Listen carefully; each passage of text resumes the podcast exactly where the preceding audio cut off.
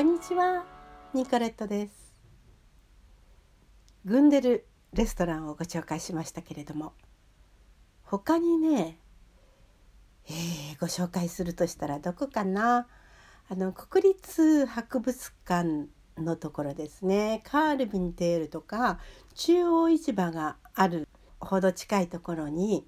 景色メイト通りというのがあるんですけれどそこにアルフルディという小さいレストランがあります。ここのグヤーシュはねとても美味しいですね。小さいお店であの素朴なんですけれどもね。まああのちょっとトマト味を効かせた味付けでそんなにあの脂っこくなくてお高くなくて美味しくて気に入ってます。えー、他にはですねまあ、グヤーシュじゃなくてハンガリー料理でおすすめするとしたらハラスリーっていうのは魚のスープなんですけれども恋コクみたいな味なんですね。これね調理法がねあまり良くないと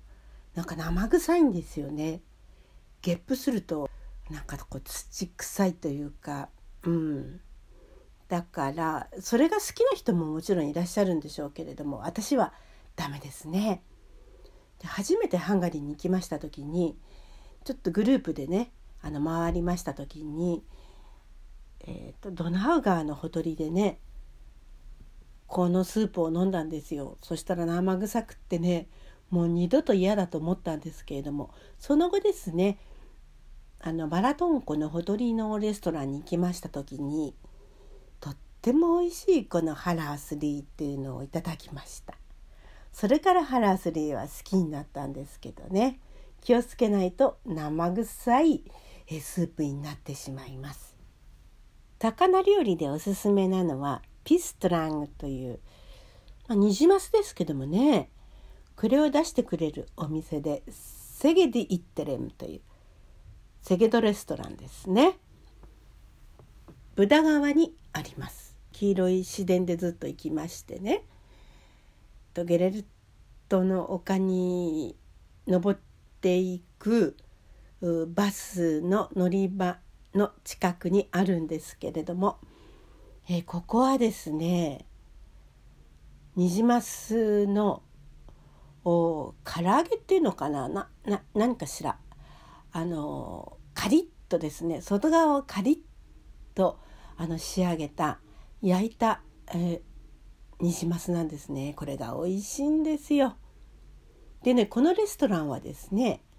民族舞踊を見せてくれます。ちょっと狭いところなんですけれどもあの毎日っていうか毎時間はやっていないので事前に調べておいた方がいいですけれどもこのレストランでニジマスをいただきながら民族舞踊を見るというのはよく好まれていますね。それから民族舞踊のお話になったので民族舞踊を楽しむならやはりブダ川のマールバーにメニューアッソンニュというんですけれども日本語に訳しますと大理石の花嫁と言います。素敵でしょ？う入ってきますとね大理石でできた花嫁の像があります。もうこれね初めてね行きましたのがやはりハンガリーに行ったばかりの時にグループでぐるっと連れて行ってくれたレストランなんですけどもう結構ね夜遅かったんですよね。そしたらもう眠くなっちゃってね食べたお料理の味は全然覚えてなくてそれでその民族舞踊を見せてくれましてねそれがとっても素敵だったのでとっても印象に残りました。それから後でまた何度かね個人的にも行ってみて母も連れて行ったりあとグループで皆さんいらっしゃった時に連れて行ったりその後もごく最近も行ってみたりしましたけれどもやはり素敵なレストランでした。えー、ローマのね楽団ジプシー楽団ですけれどもの有名な人たちがね演奏してくれます。でよくね外国ドイツとかフランスとかあとスイスとかですねグループが来てグループの皆さんがあの鑑賞されるんでその時に一緒に出くわしますと民族舞踊を見せていただくことができます。えー、大変ねあの素敵なあ踊りでねそれからお料理もですねあのお好みでいろいろ注文できますので、えー、グヤハシやらマンガリッツァ豚というねハンガリーの絶対太らない ダイエットになる美味しい豚肉がありますけれどもこのお料理などを注文するとねもうたまりません。美味しいですよ。ぜひねこのマハルバーニュ大理石の花嫁にも行ってみてください。ちょっと場所が分かりにくいのでね行きと帰りはタクシーをおすすめいたします。それからおすすめするとしたら何かな？あのちょっと遠いんですけれどもセープイロナというねレストランも良かったですね。庶民的でね、えー、とても素敵でした。これもあのブダ川のレストランなんですけどねあとあのちょっと郊外じゃないんですけど少しあの電車に乗ってずっと行きますとねあの深い森の中にもねえカレー味の、えー、美味しい魚料理を出してくれるところがありましたね探すといくらでもあります。まあ今ねあの変わらずにあるかどうかっていうのはちょっと定かじゃないんですけれどもね。あとハンガリーと言いましたらやっぱりカフェですよカフェ。まずね超有名なのはあのブルシュマルティ広場というところにあるジェルボーですね。え東京にもねジェルボーが何年か前に開店しましたけど私行ったことないですけれどもこのジェルボーはですね昔エリザベート王妃がですね、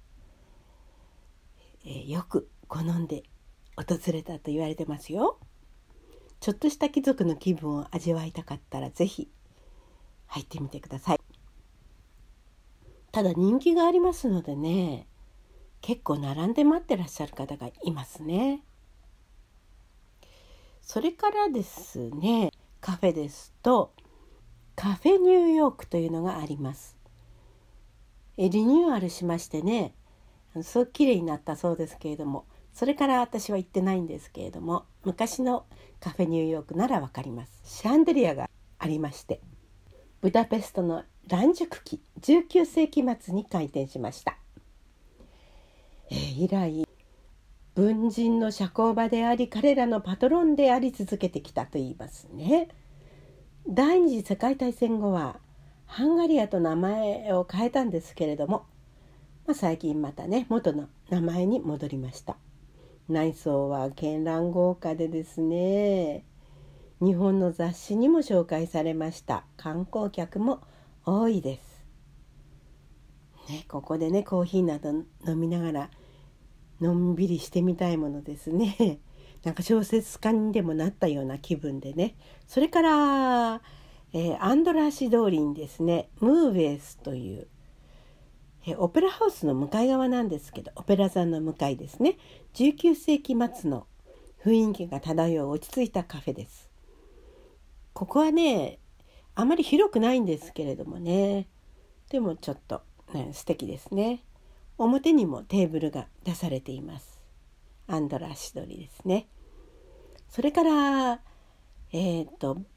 ブダ川の方に行きますと私すごく好きなカフェがあるんですけれどもアンジェリカと言います。バッチャーニテールバッチャーニ広場というところですね国会議事堂の次ぐらいの停留所かな地下鉄で降ります地上に上がっていきますとねアンナという、えー、2つの塔を持つ教会があります。私の声楽の先生は